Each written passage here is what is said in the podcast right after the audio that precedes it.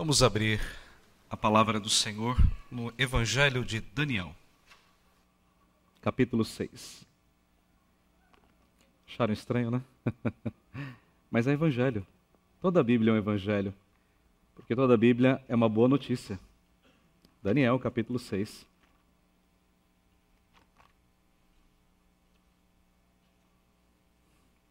Não é pegadinha, não. É verdade mesmo.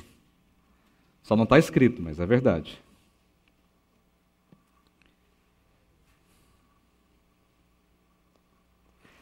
Há um ditado que diz assim: todo homem tem o seu preço. Já ouviram isso?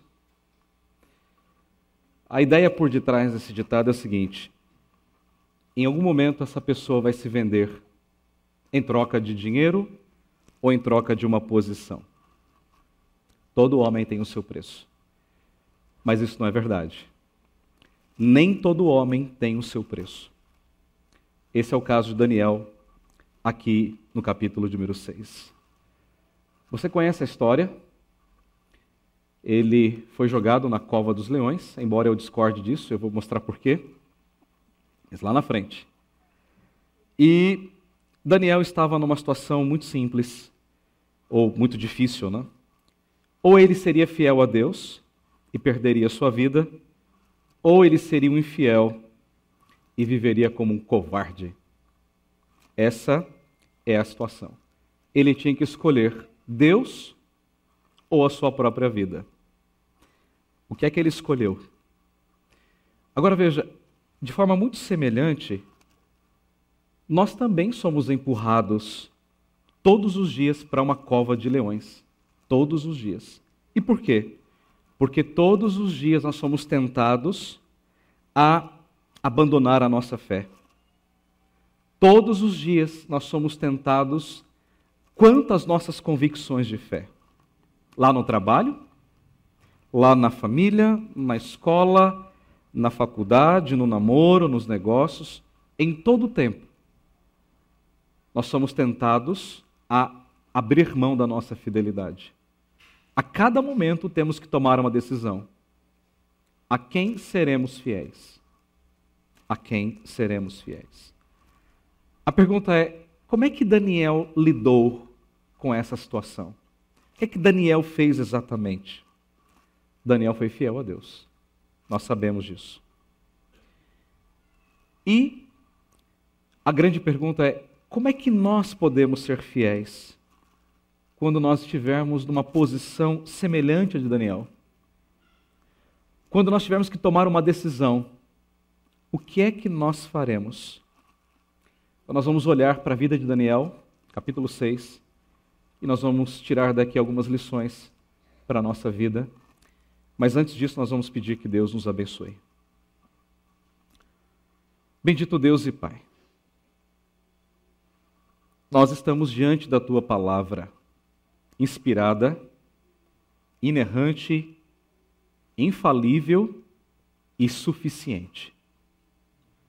Portanto, Senhor, nós precisamos da tua ajuda, da tua graça, para compreendermos aquilo que o teu Espírito, por meio de Daniel, escreveu aqui.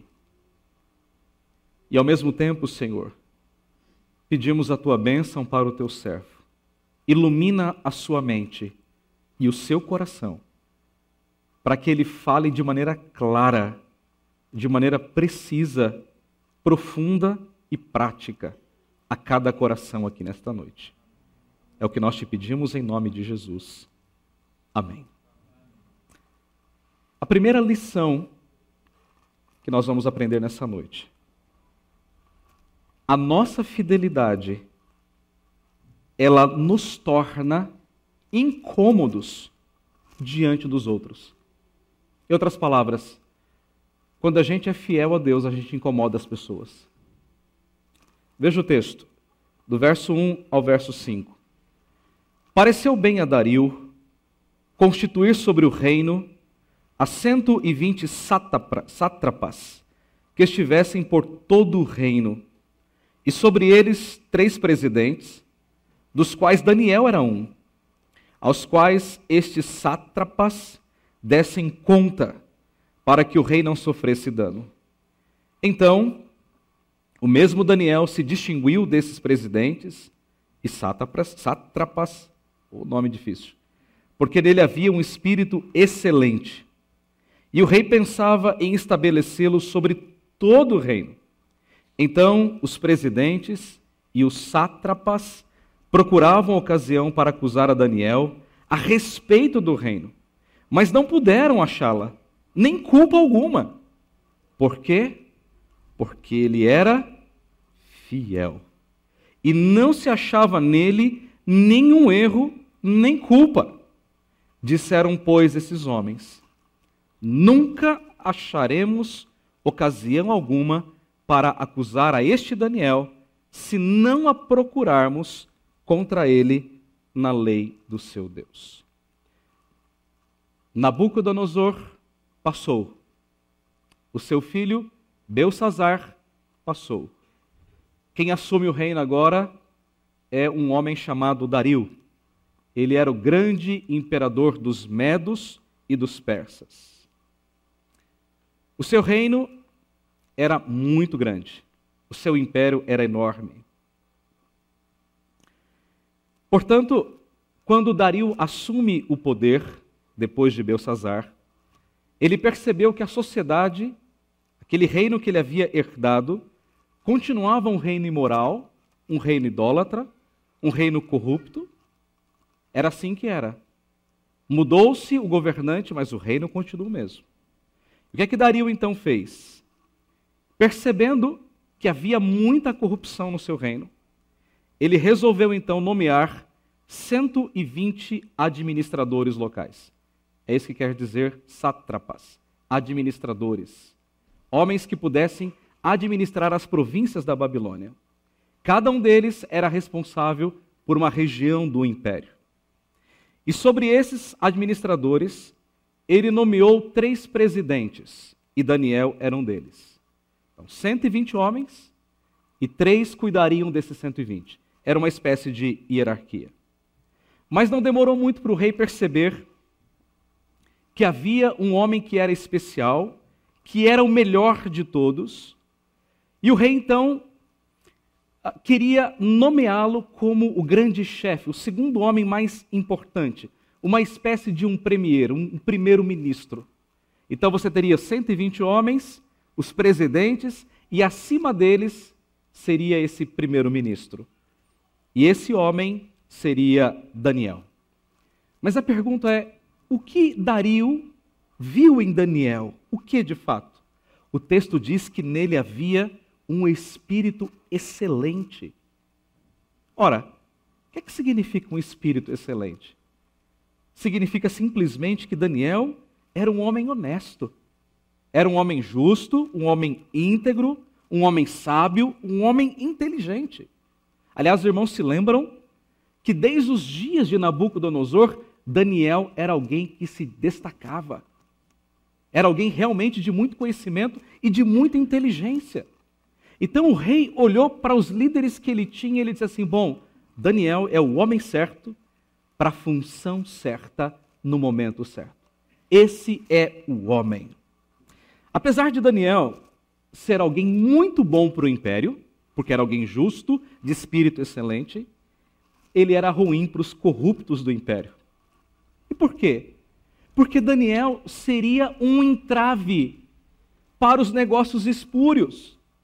Muito dinheiro rolava por debaixo das mesas.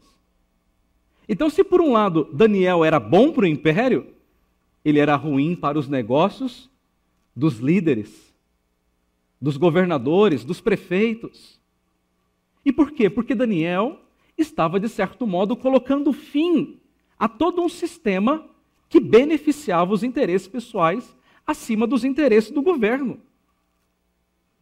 E essa é a razão porque Daniel ganhou a simpatia do rei. Não é porque o rei olhou para ele e falou assim: ah, ele é bonzinho, ele é bonitinho, e eu vou colocá-lo aqui como um premier, como um primeiro-ministro. Não. É porque ele sabia gerenciar as coisas. Ele era um homem honesto. Só que ao mesmo tempo que ele ganha a simpatia de Dario, ele ganha também o ódio dos seus inimigos. Por quê? Porque agora ele estava rompendo com todo um sistema imoral e corrupto que havia na Babilônia. O rei mudou, mas o sistema continua o mesmo. Então, esses presidentes, esses governadores, eles precisavam agir rapidamente. Daniel tinha que ser neutralizado. Ele tinha que ser uma carta fora do baralho. Mas qual era o problema? Eles não encontravam nada em Daniel para acusá-lo. Eles pegaram a ficha corrida de Daniel e disseram: Bom, e agora? Não tem nada para acusá-lo. Ele é um homem íntegro do início ao fim. Aliás, quando ele chegou na Babilônia, ele era íntegro. Ele sempre foi íntegro, sempre. E o versículo 4 tem uma palavra que define Daniel. O texto diz que ele era um homem fiel. Um homem fiel. Isso define o caráter de Daniel. Era um homem que não se corrompia. Imagine um homem dirigindo a Babilônia, quanto dinheiro não passava na mão dele, quantas decisões. Você acha que alguém não tentou subornar Daniel? Claro que sim. Irmãos, mudam as épocas, os homens são os mesmos. A corrupção sempre é a mesma em todo lugar. E Daniel certamente foi tentado a se corromper ou a corromper os outros. Então, diante desse fato, os opositores de Daniel tentavam encontrar algum modo de acusá-lo. Precisamos tirar Daniel do jogo. Tem que haver um jeito. Precisamos encontrar uma lei, uma forma de tirar Daniel do meio do nosso caminho. Nós estamos perdendo dinheiro. Nós estamos perdendo a nossa posição. Então, os inimigos de Daniel estão procurando de todos os modos um jeito de derrubar Daniel. O ponto aqui, irmãos, ele é muito claro. A nossa fidelidade a Deus incomodará as pessoas ao nosso redor. Vou dar um exemplo. A nossa fidelidade a Deus, em sala de aula, num dia de prova, quando muitos colegas estão passando cola, na minha época havia todo tipo de cola no meio do caderno, é? na, na, aquelas colas de matemática no lápis, debaixo da carteira. Eu sei que vocês estão pensando, né? É por experiência própria, né? o fato é, quando nós somos fiéis a Deus, no meio de uma situação dessa, os nossos colegas vão se sentir incomodados. Porque ele não participa dessas coisas. E ele é uma ameaça porque ele pode contar para o professor. A nossa fidelidade a Deus no trabalho incomoda os nossos colegas quando eles defraudam a empresa,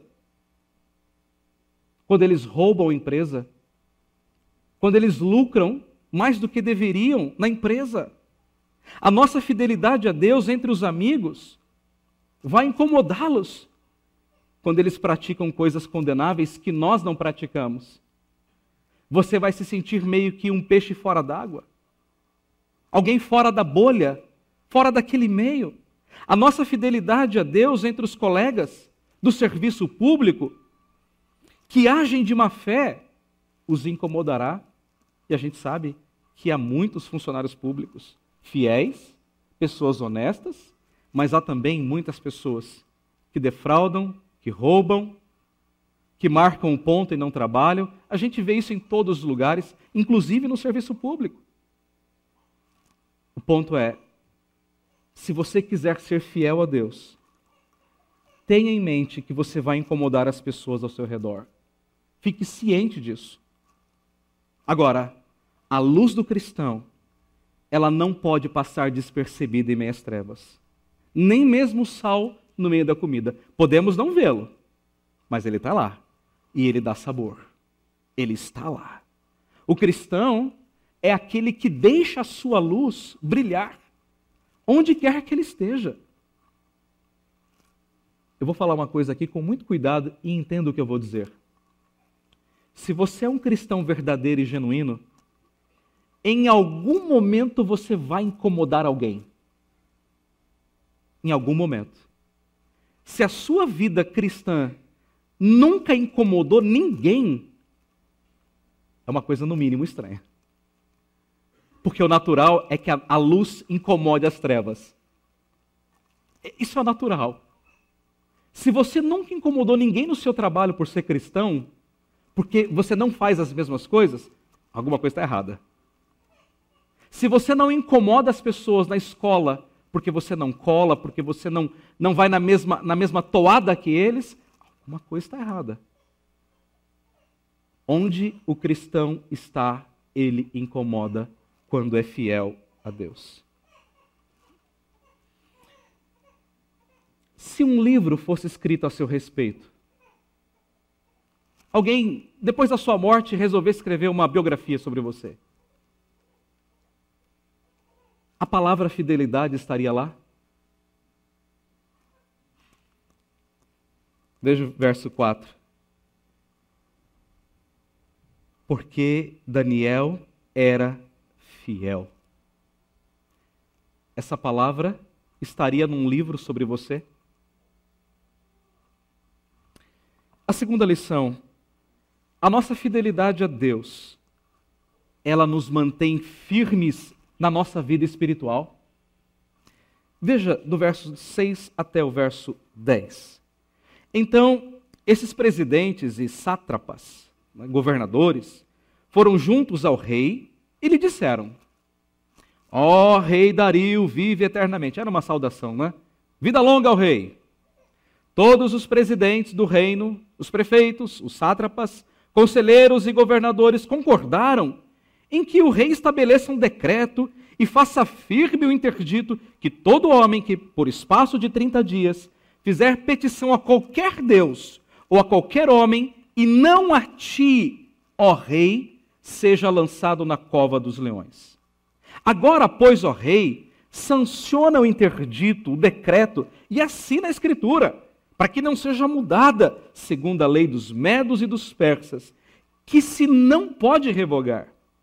Por esta causa, o rei Dario assinou a escritura e o interdito. Daniel, pois, quando soube que a escritura estava assinada, ele entrou na sua casa e em cima no seu quarto, onde havia janelas abertas, do lado de Jerusalém, três vezes por dia se punha de joelhos e orava e dava graças diante do seu Deus, como costumava fazer. Os inimigos de Daniel estão furiosos. Eles querem encontrar algum modo de pegar Daniel em alguma lei, em alguma corrupção, de algum modo, de algum jeito. E eles pensaram assim: bom, se a vida dele não tem nada para acusá-lo, então temos que procurar na lei do seu Deus. Vamos encontrar alguma coisa lá que a gente possa usar e vamos colocar Daniel numa sinuca de beco. Qual foi o estratagema que eles criaram? Eles foram para o rei e chegaram diante do rei e disseram assim: Rei, toda a sua liderança estava aqui reunida, os presidentes, governadores, sátrapas, os presidentes, está todo mundo aqui, e nós tivemos uma grande ideia. E a ideia é a seguinte: decreta, rei, que no espaço de 30 dias, todo homem que não orar a ti ou por intermédio de ti, que seja jogado na cova dos leões. Assina o decreto, rei. Assina. Agora veja que coisa interessante. Qual era o problema com esse decreto? É, era uma sugestão bajuladora e mentirosa. Bajuladora e mentirosa. Os inimigos de Daniel queriam que Dario ele se sentisse assim grande, forte, poderoso. Pensa, você está lá e chega um grupo, seu, su, todos os seus líderes, os ministros, as pessoas mais importantes, e fala assim: olha, que no espaço de 30 dias todo homem que quiser orar a algum Deus faça oração através de ti.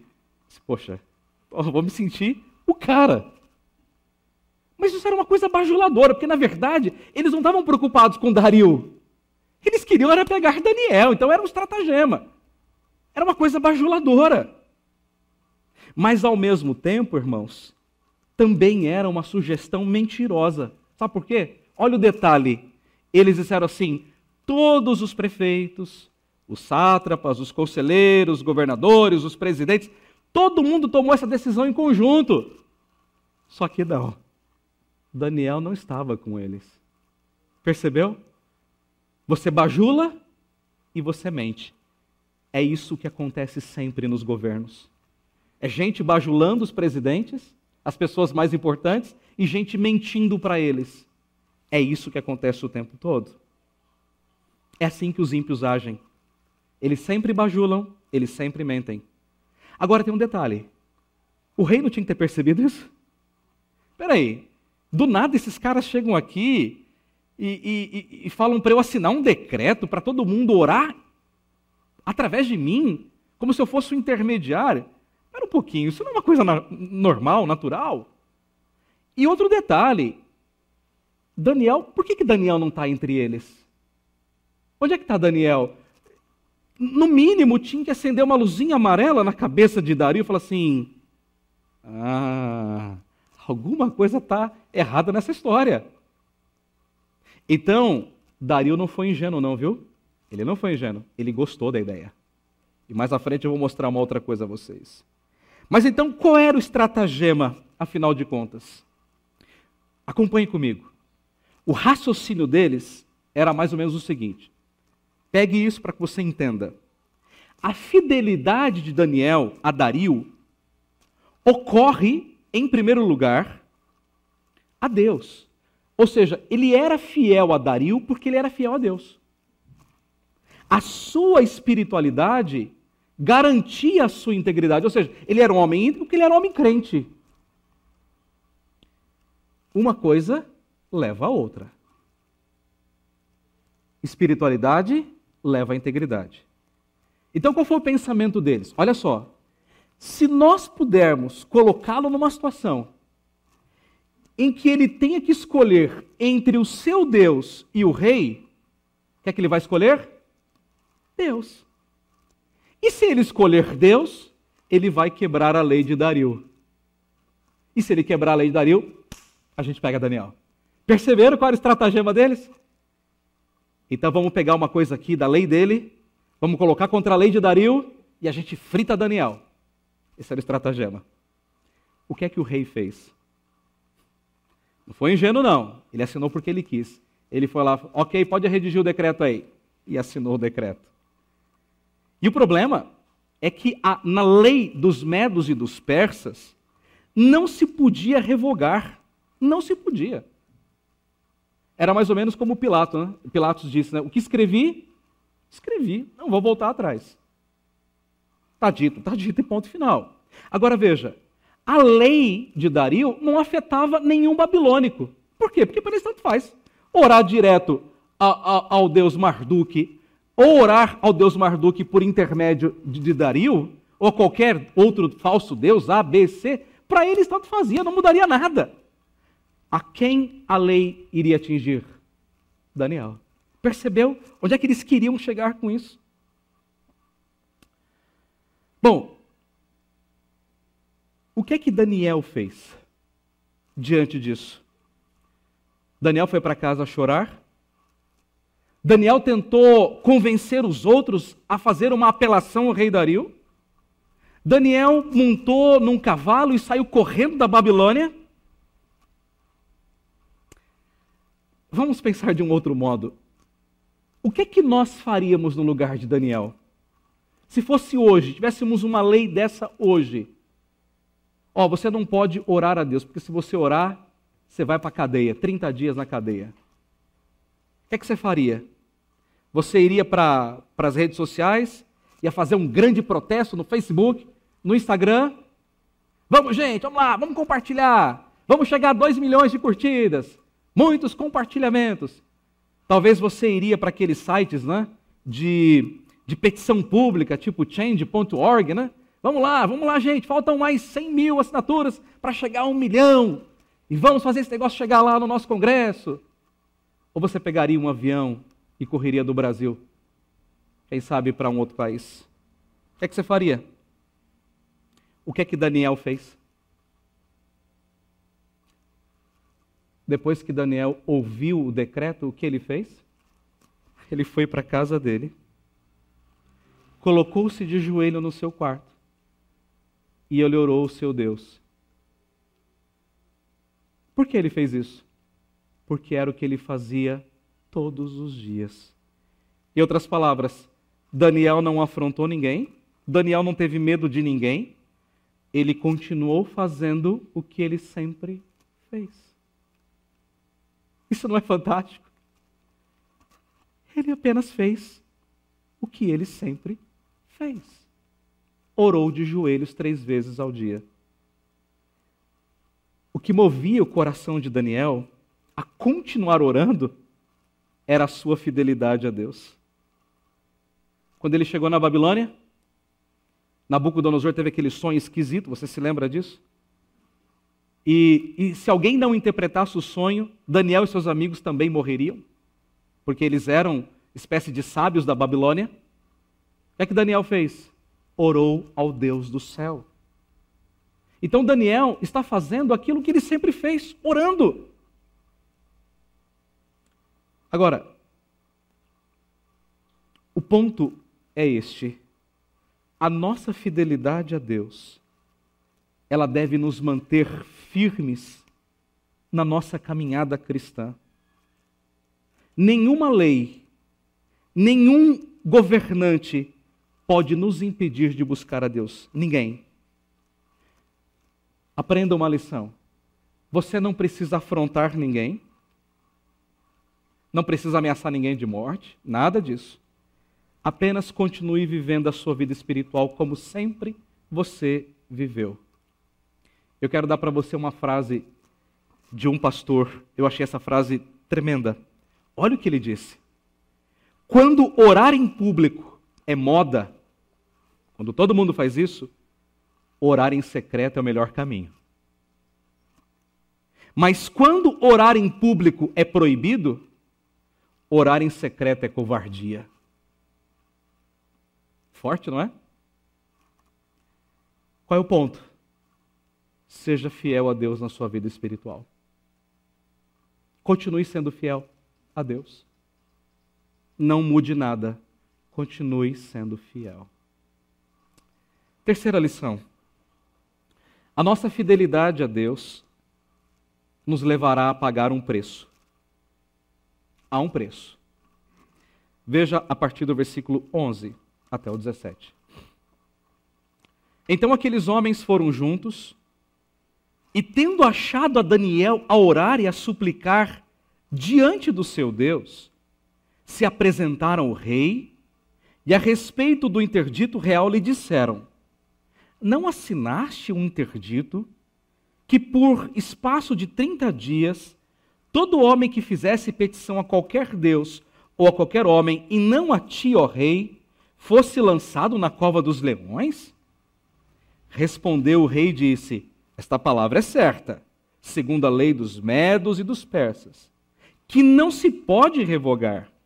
Então responderam e disseram ao rei: Esse Daniel, que é dos exilados de Judá, não faz caso de ti, ó rei, nem do interdito que assinaste. Antes, três vezes por dia faz a sua oração Tendo o rei ouvido estas coisas, ficou muito penalizado e determinou consigo mesmo livrar a Daniel, e até o pôr do sol se empenhou por salvá-lo. Então aqueles homens foram juntos ao rei e lhe disseram: Sabe, ó rei, que é a lei dos medos e dos persas que nenhum interdito ou decreto que o rei sancione se pode mudar. Então o rei ordenou que trouxesse a Daniel e o lançassem na cova dos leões. Disse o rei a Daniel: O teu Deus, a quem tu continuamente serves, que ele te livre. Foi trazida uma pedra e posta sobre a boca da cova. Selou o rei com seu próprio anel e com um dos seus grandes, para que nada se mudasse a respeito de Daniel. Meus irmãos, a vida de Daniel era transparente. Como presidente que Daniel era, ele tinha pessoas na sua companhia o tempo todo servos, assistentes. E não demorou muito para que as pessoas percebessem que Daniel estava orando ao seu Deus. Daniel não tinha exatamente uma vida privada, ele era um homem importante, cercado de pessoas. E eles passaram a observar Daniel. E chegaram então para aqueles homens, para os inimigos, e disseram: Olha, Daniel está orando ao seu Deus ele quebrou o decreto. Então, quando aqueles inimigos foram até o rei, eles disseram assim: Rei, você está lembrado daquele decreto que você assinou esses dias atrás? Pois é, tem um camarada aí que não faz caso de ti, não. Ele é um daqueles exilados de Judá, você se lembra dele? É Daniel. Ele está aqui faz um tempão já. Ele é terrível. E ele não fez caso de ti. Quebrou o teu decreto. E quando o rei tomou consciência disso, ele ficou extremamente triste, porque ele sabia, no fundo, que isso custaria a vida de Daniel. E ele gostava de Daniel. Daniel era um servo fiel. Era um homem que dirigia muito bem o seu império. O que é que o rei fez? Ele tentou, de todos os modos, encontrar uma brecha na lei para salvar Daniel. Talvez ele tenha chamado ali um outro conselheiro, alguém entendido da, da, das leis dos medos e persas. Você não tem um jeito mas não teve um jeito. E quando foi à tarde, eles voltaram lá de novo os inimigos. Ó oh, rei, não tem jeito. O senhor assinou, está assinado, e a lei dos medos e persas não se quebra, não se revoga. Agora, tem um detalhe. O rei poderia não revogar a lei, mas ele poderia dar um outro decreto dizendo assim: olha, que agora cada um possa fazer oração ao seu Deus. Ele poderia ter feito isso. Não poderia? Poderia. Ao fazer isso, ele automaticamente anularia o antigo decreto. Naturalmente. A pergunta é: por que ele não fez? Porque ele ficaria, como a gente usa essa expressão hoje, ele ficaria queimado. Imagine um rei acabando de assumir o império. Ele dá uma lei num dia, cinco dias depois, ele quebra a lei. Ah, irmãos, ele cairia em descrédito. Por isso que eu tenho dito que Dario não era ingênuo. Ele gostou da ideia das pessoas orarem através dele. Mas agora ele prefere ver Daniel morto a queimar a sua própria imagem. Percebeu? Então, ele, Dario não foi ingênuo em momento nenhum. E pior, quando ele chamou Daniel, ele simplesmente lavou as mãos. Falou assim: Daniel, se vira. Cada um por si, Deus por todos, que o teu Deus te livre, ponto final. É simples, né? Você assina um decreto, agora se vire para resolver o problema. Qual é o ponto principal? Daniel pagaria com a sua vida por sua fidelidade a Deus. Agora, o que é que Daniel não fez? Daniel não pediu desculpas. Ele não chegou lá, não, rei, olha, eu...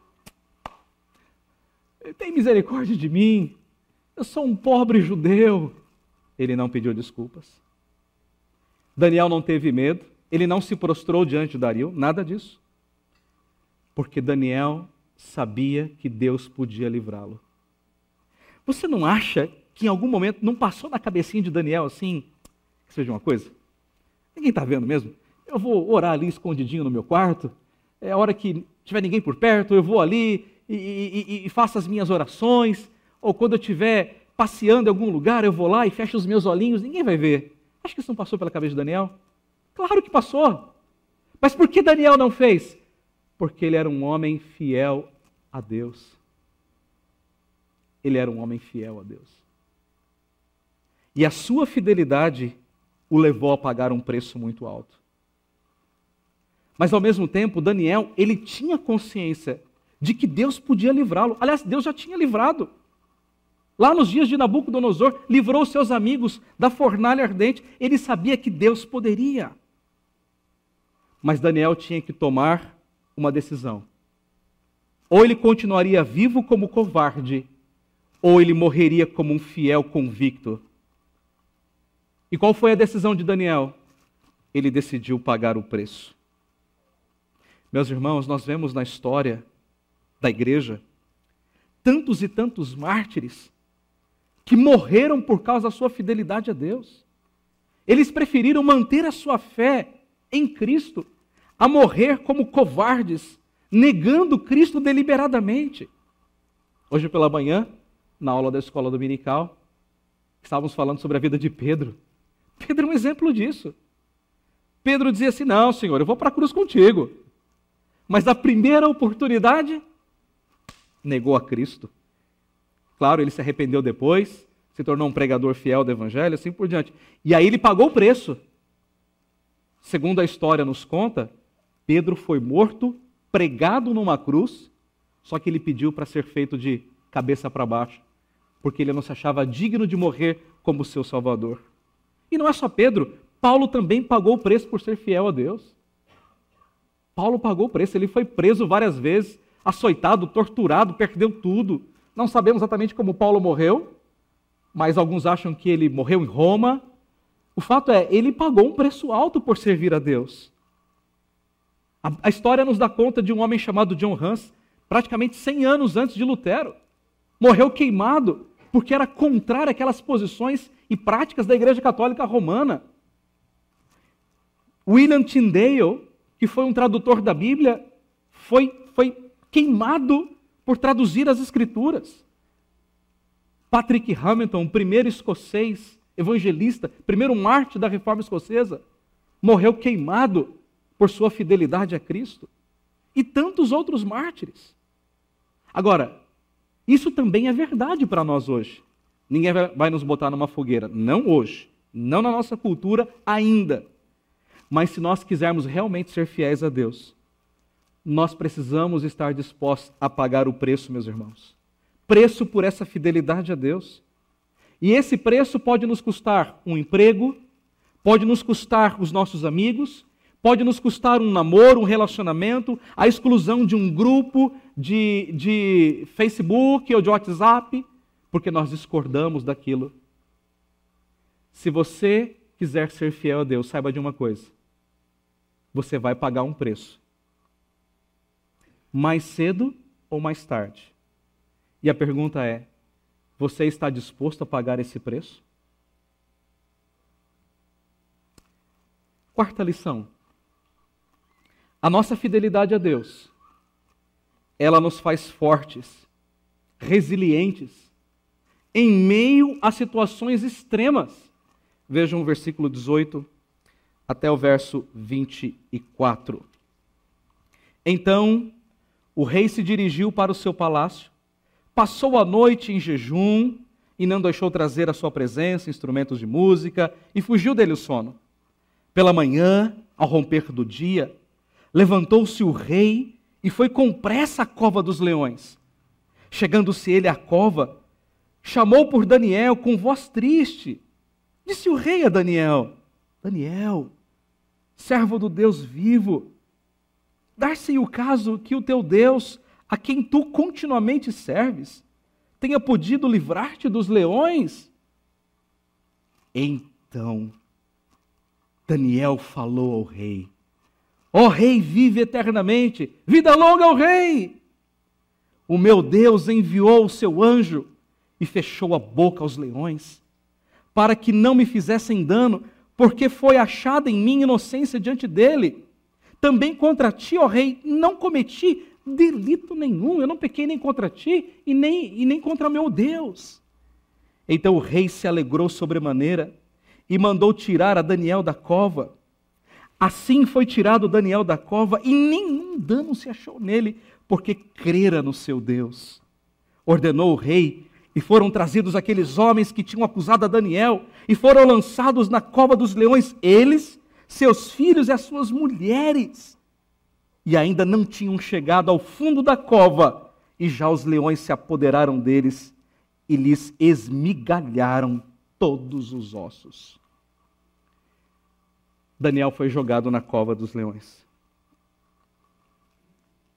E o rei ficou muito triste. Ele tinha muito apreço por Daniel. E naquela noite o rei não comeu, não bebeu, não quis música, ele estava muito abatido. E logo pela manhã, o rei foi até a cova dos leões.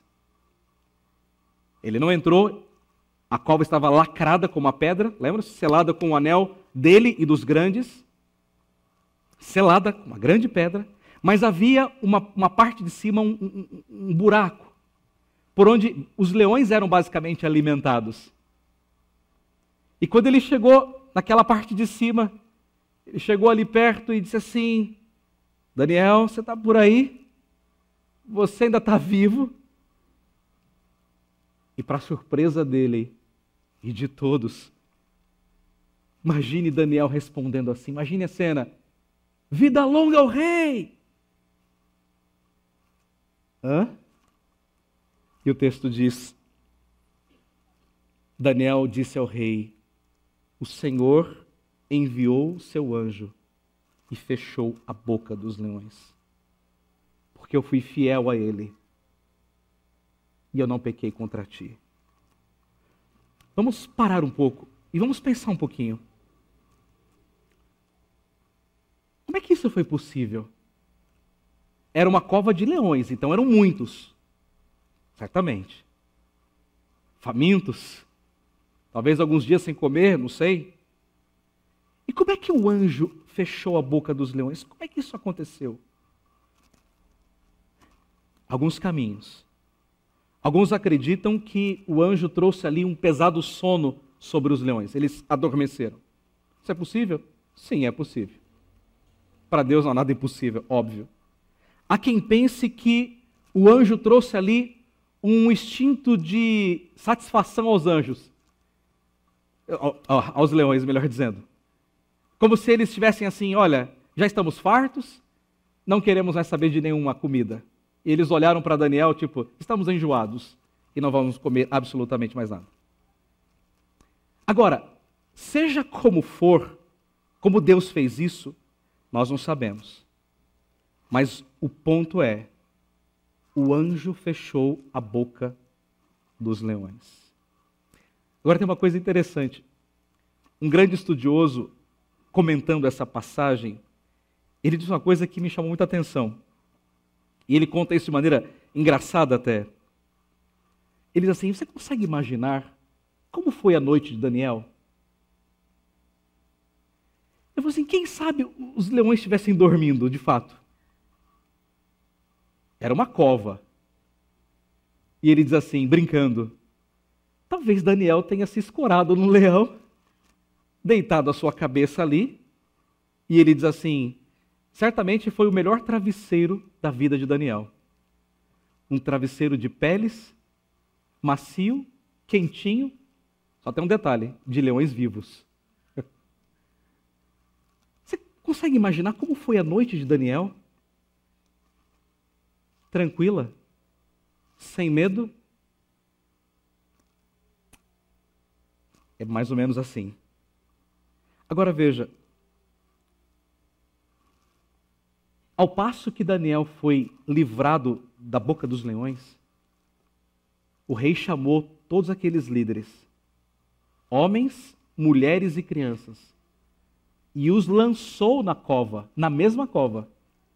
E eles nem chegaram muito para dentro, os leões avançaram sobre eles. Percebeu o contraste da cena? Leões que não comem, leões que devoram. Só tem um detalhe: não havia mais um anjo lá para livrar aqueles homens. Percebeu o contraste do texto? A força? O ponto principal não é como foi feito. Eu sei que a gente fica pensando, né? Como é que o anjo fechou a boca? Não sei, mas esse não é o ponto principal. O ponto principal é quem fez. E o texto diz: o anjo do Senhor. O mesmo anjo que andou com Daniel, com os, seus, com os amigos de Daniel na fornalha, é o mesmo anjo que agora fecha a boca dos leões. Lá atrás eu falei para os irmãos que eu acho que essa cova deveria ter um outro nome.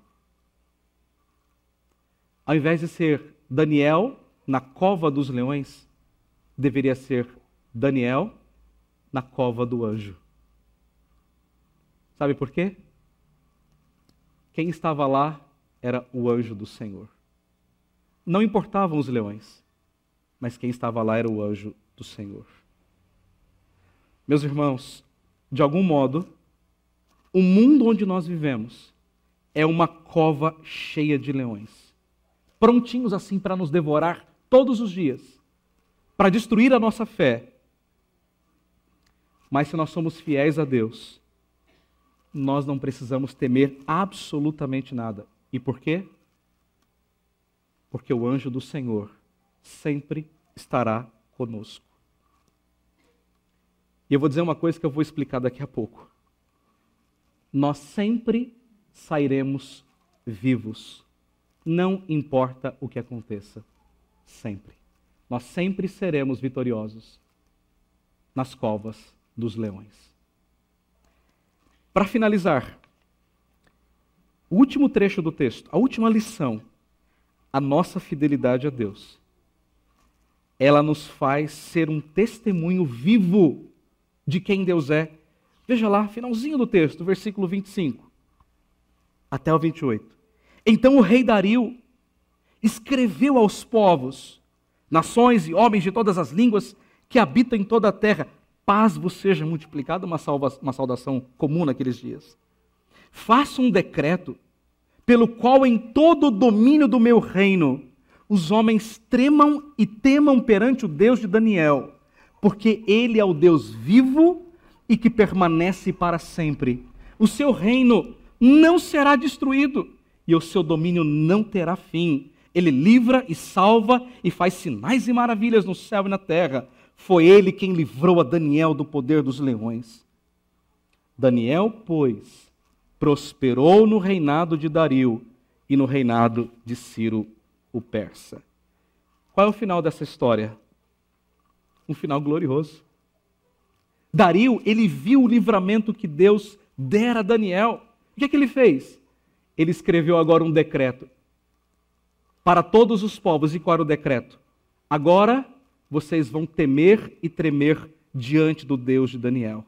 Então, aquele, esse novo decreto derrubava o antigo decreto.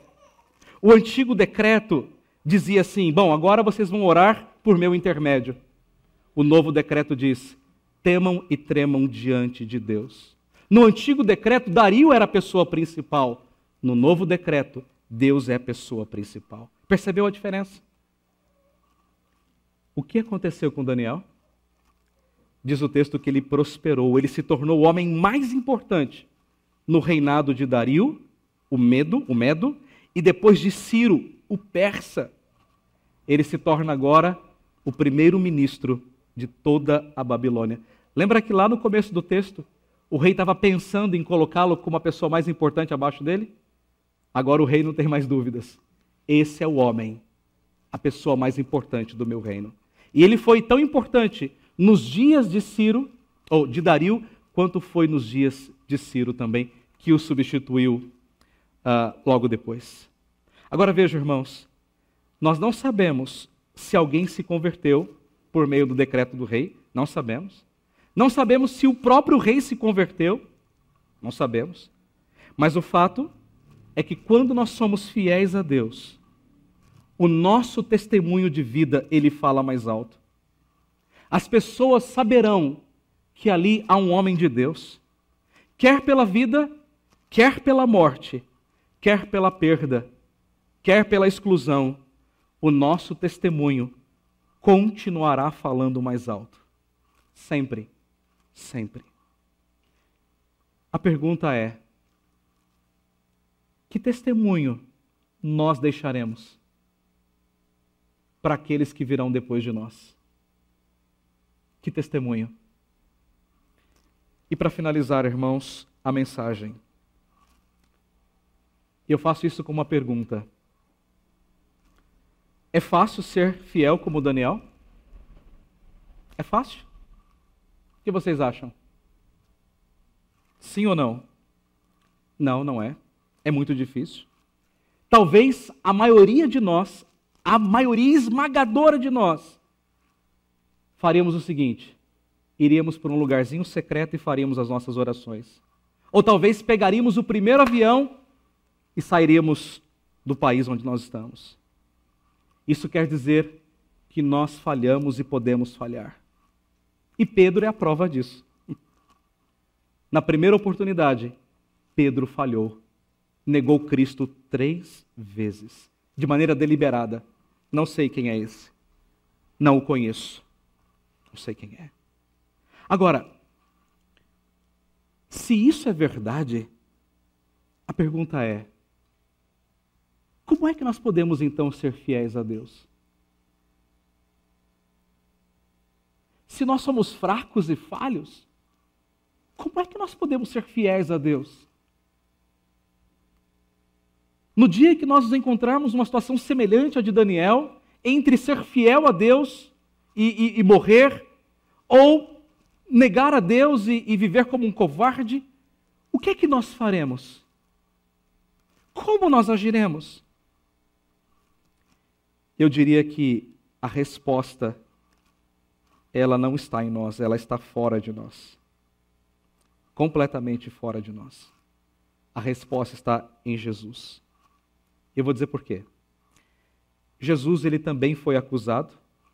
Ele foi levado diante de um governador corrupto que lavou as suas mãos e assim, bom, hum, é a tua vida, não posso fazer absolutamente mais nada. Jesus então foi pregado numa cruz, tirado da cruz e jogado onde? Numa cova. Numa cova. E essa cova, ela foi selada com uma grande pedra, a semelhança de Daniel. E então, quando todas as pessoas acharam que Jesus estava morto, os seus discípulos, os seus seguidores, a Bíblia diz que Jesus saiu daquela cova ao terceiro dia. Ele ressuscitou dos mortos. E quem é que estava lá dentro da cova? Ou pelo menos na porta? Um anjo para dizer às mulheres: O que vocês estão buscando aqui?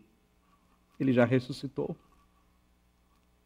Jesus ele venceu, irmãos, a principal cova, a cova da morte. Jesus ressuscitou e ele está vivo e ele reina. O seu reino não tem fim, vai de eternidade a eternidade. E quando Jesus, ele ressuscitou, o Pai deu um decreto. Quando ele voltar, todos tremerão e todos temerão diante dele de joelhos. E todos irão confessar que Jesus Cristo é o Senhor, para a glória de Deus Pai. Então, meus irmãos, seja o que tiver de acontecer conosco, nós já estamos livres da cova da morte. E por quê? Porque Jesus, o anjo do Senhor, ele venceu por nós. E ele estará para sempre conosco. Ele já venceu. E nós temos um testemunho nas Escrituras. Hebreus capítulo 11 nos fala de homens que fecharam bocas de leões, que foram mortos ao fio da espada, queimados, ah, passado na guilhotina, mortos de todos os jeitos, mas não negaram a sua fé em Cristo Jesus. Veja em Hebreus 12 como o texto termina. E eu encerro com isso. depois de todo esse exemplo de homens e mulheres. Versículo 34: extinguiram a violência do fogo, escaparam o fio da espada, da fraqueza tiraram força, etc. e tal. Outros, por sua vez, versículo 36, passaram pela prova de escarnos, açoites, até de algemas e prisões, foram apedrejados, provados, cerrados pelo meio. Hebreus 11, 37. Mortos ao fio da espada, andaram peregrinos, etc, etc, etc. Todos esses, versículo 39, obtiveram bom testemunho por sua fé. Ou melhor, todos esses que obtiveram bom testemunho por sua fé não obtiveram, contudo, a concretização da promessa, por haver Deus provido coisa superior a nosso respeito, para eles sem nós, para que eles sem nós não fossem aperfeiçoados. O que, que, que, que Hebreus está dizendo? Olhem para esses homens, eles foram fiéis a Deus e eles estão aguardando o grande dia. Mas enquanto nós não chegamos lá, como nós devemos viver? Veja o capítulo 12. Portanto, também nós, visto que temos a rodear-nos tão grande nuvem de testemunhas, quer dizer, todos esses homens e mulheres do capítulo 11, que passaram por lutas e venceram, desembaraçando-nos de todo o peso do pecado que tenazmente nos assedia, corramos com perseverança a carreira que nos está proposta. Como? Olhando firmemente para o Autor e Consumador da nossa fé, Jesus, o qual, em troca da alegria que lhe estava proposta, suportou a cruz, não fazendo caso da ignomínia, da vergonha, e está sentado à destra do trono de Deus. Veja como ele termina. Considerai, pois, atentamente aquele que suportou tamanha oposição dos pecadores, contra si mesmo, para que não vos fatigueis, para que não vos canseis, desmaiando em vossa alma. Em outras palavras, o que o texto está dizendo é: continue firme, continue fiel. Jesus venceu por você. E você também poderá vencer quando você estiver na cova dos leões. Continue sendo fiel a Deus. Vale a pena. Ele sempre estará conosco. Amém. Bondoso Deus e Pai.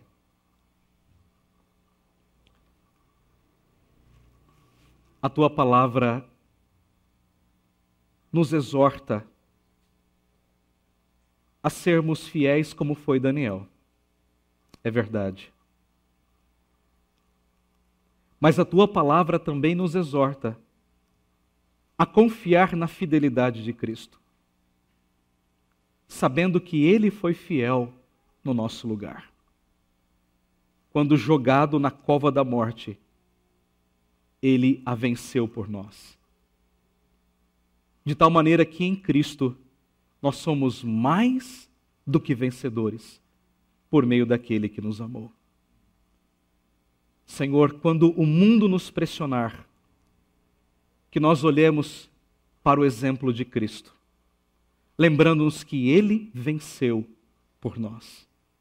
Então, Senhor, ajuda-nos, dá-nos graça e força para continuarmos fiéis ao Senhor, mesmo se perdermos tudo o que temos casa, famílias, bens, prazer se tudo se acabar e a morte enfim chegar, faz-nos lembrar que com Ele nós reinaremos. Grava, Senhor, esta palavra no nosso coração nesta noite. Em nome de Jesus. Amém.